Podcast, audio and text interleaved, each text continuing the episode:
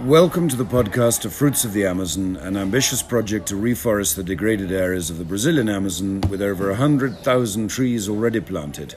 My name is Charles, and today my guest is Horacio Luz, um, forestry engineer, agronomist from USP, also researcher and uh, business investor, um, who is also participating in Fruits of the Amazon. Um, Horacio, welcome. And today it would be good if we could talk a little bit about the palm trees and not, Yeah. uh, re- related to fruits uh, that the Amazon produces. Thank you for this um, great opportunity to share my experience and concernings and and what I can feel and dream for the future of our forest. Okay, I'm returning from two weeks inside the forest in the mouth of the Amazon River when it meets the ocean in the great uh, Marajó Island. Which is bigger than Switzerland. Yes, it's a fantastic uh, swamps and and buffaloes and a lot of uh, jungle creatures and uh, amazing forest there.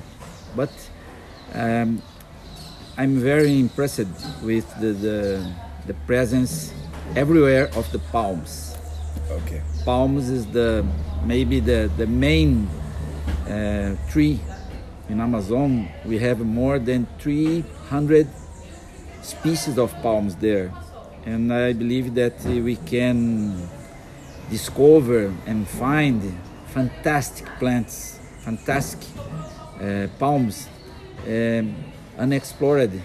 What, one of the advantages, they're, they're, they're usually quite quick growing. A, a palm tree can Yes. produce fruit in three years. fast growing and uh, very easy to collect to harvest and uh, i believe that's very profitable And, and they produce not only fruits but also More- uh, more products. uh, other products, more than fruits such as the fibers yes, the leaves use, is used for build uh, roofs Right. homes is lo- important local uses but uh, artisanato. Uh, uh, Yes, artisanal uh, handcrafted materials yes. and it's very important for the local economy. Mm-hmm. But uh, we can look for um, other benefits, other products, multiple uses as um, special chemical uh, substance,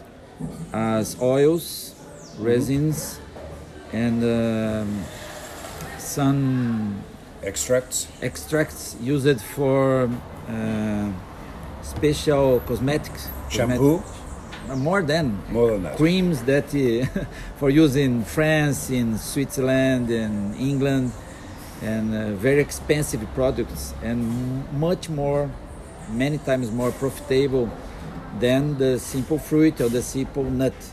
And and let's have some. We, we've talked. Um, everybody knows about acai, Euterpe oleracea, which has a, a, a fruit uh, um, and an oil. But um, tell us about some other of the uh, Yes. exotic palms, which which could become as famous or, or well consumed as acai. I, I believe that some species that is very spread in the forest, a lot of them, millions of hectares covered by Buriti, Okay. is the Mauritia genus, Yes. and uh, Bacaba, and Patawa, and Pupunha, Okay. and Muru Muru. S- Some mysterious different names. Uh, but Presumably, pa- Patawa. It must be an Indian, an indigenous Indian. Yes, indigenous names, but Yes. They have a fantastic oils, and the pulp of the fruit have a, uh, vitamins. And Does it have a good taste? yes, uh, uh, delicious flavors. I'm a fan of some of them. They have a flavor, uh, the taste. Remember chocolate. Remember cappuccino. Remember exotic flavors, very delicious. But we, we can explore, we can plant, and we can produce uh, uh, new products. on on that note, we shouldn't forget that cocoa actually comes originally Oh. from the Amazon, Theobroma Yes. cacao. I have a client uh, exporting for for Germany uh, native cacao from the border of the rivers in swampy areas. Uh, in past, they haven't used for this that areas, but they discovered that uh, some varieties of uh, cocoa, Theobroma, the, Theobroma, can grow very fast and very easy there. even in wet wet wet Yes. areas. Okay.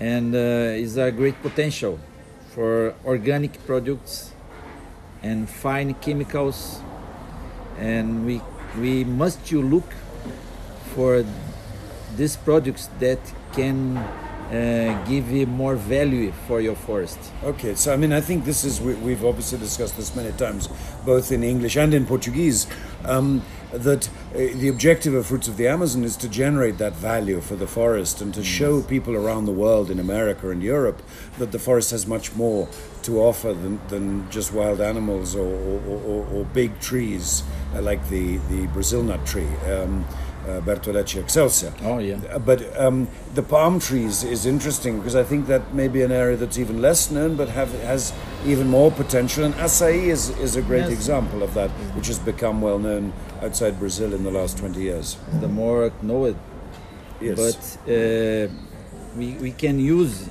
some of this new uh, I call uh, new species yes. that we can mix and and use it in projects not to only acai but other three or four or five species very potential species of palm trees right.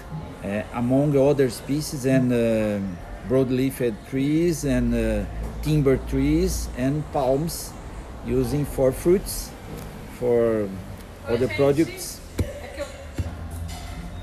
Sorry, go on. And we we believe that uh, the value of the forest can increase the some projects. As our project uh, we can uh, multiply the value of the forest and the products uh, using more palms we must use palm trees Okay, I think that's that's tremendously interesting. We we all know the health qualities of acai, that it's good, it it can can reduce heart disease and, and cholesterol and, and Oh, yeah. and increase the HDL, which is the good cholesterol. Whatever. Medicine It, uses. it, it has fantastic health benefits. What about the other palm trees? Do they have health benefits in the same way, or have they not been studied yet Um, in the same way? vitamins and for the blood and for the, the lungs and for the heart and some uh, initial results for your brain okay That's what I need. thinking palm fruits eat daily palm fruits Okay, that's been it's been wonderful uh, to talk with you about this. Uh, I hope we talk some more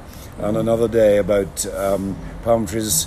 Horacio, um, thank you for sharing your knowledge and understanding, and we thank will you. return here thank you very much Okay, uh, and thank you to our listeners. Your ideas, comments uh, are always most welcome because you need the Amazon and the Amazon needs you. Please access our site, fruitsoftheamazon.com. Thank you.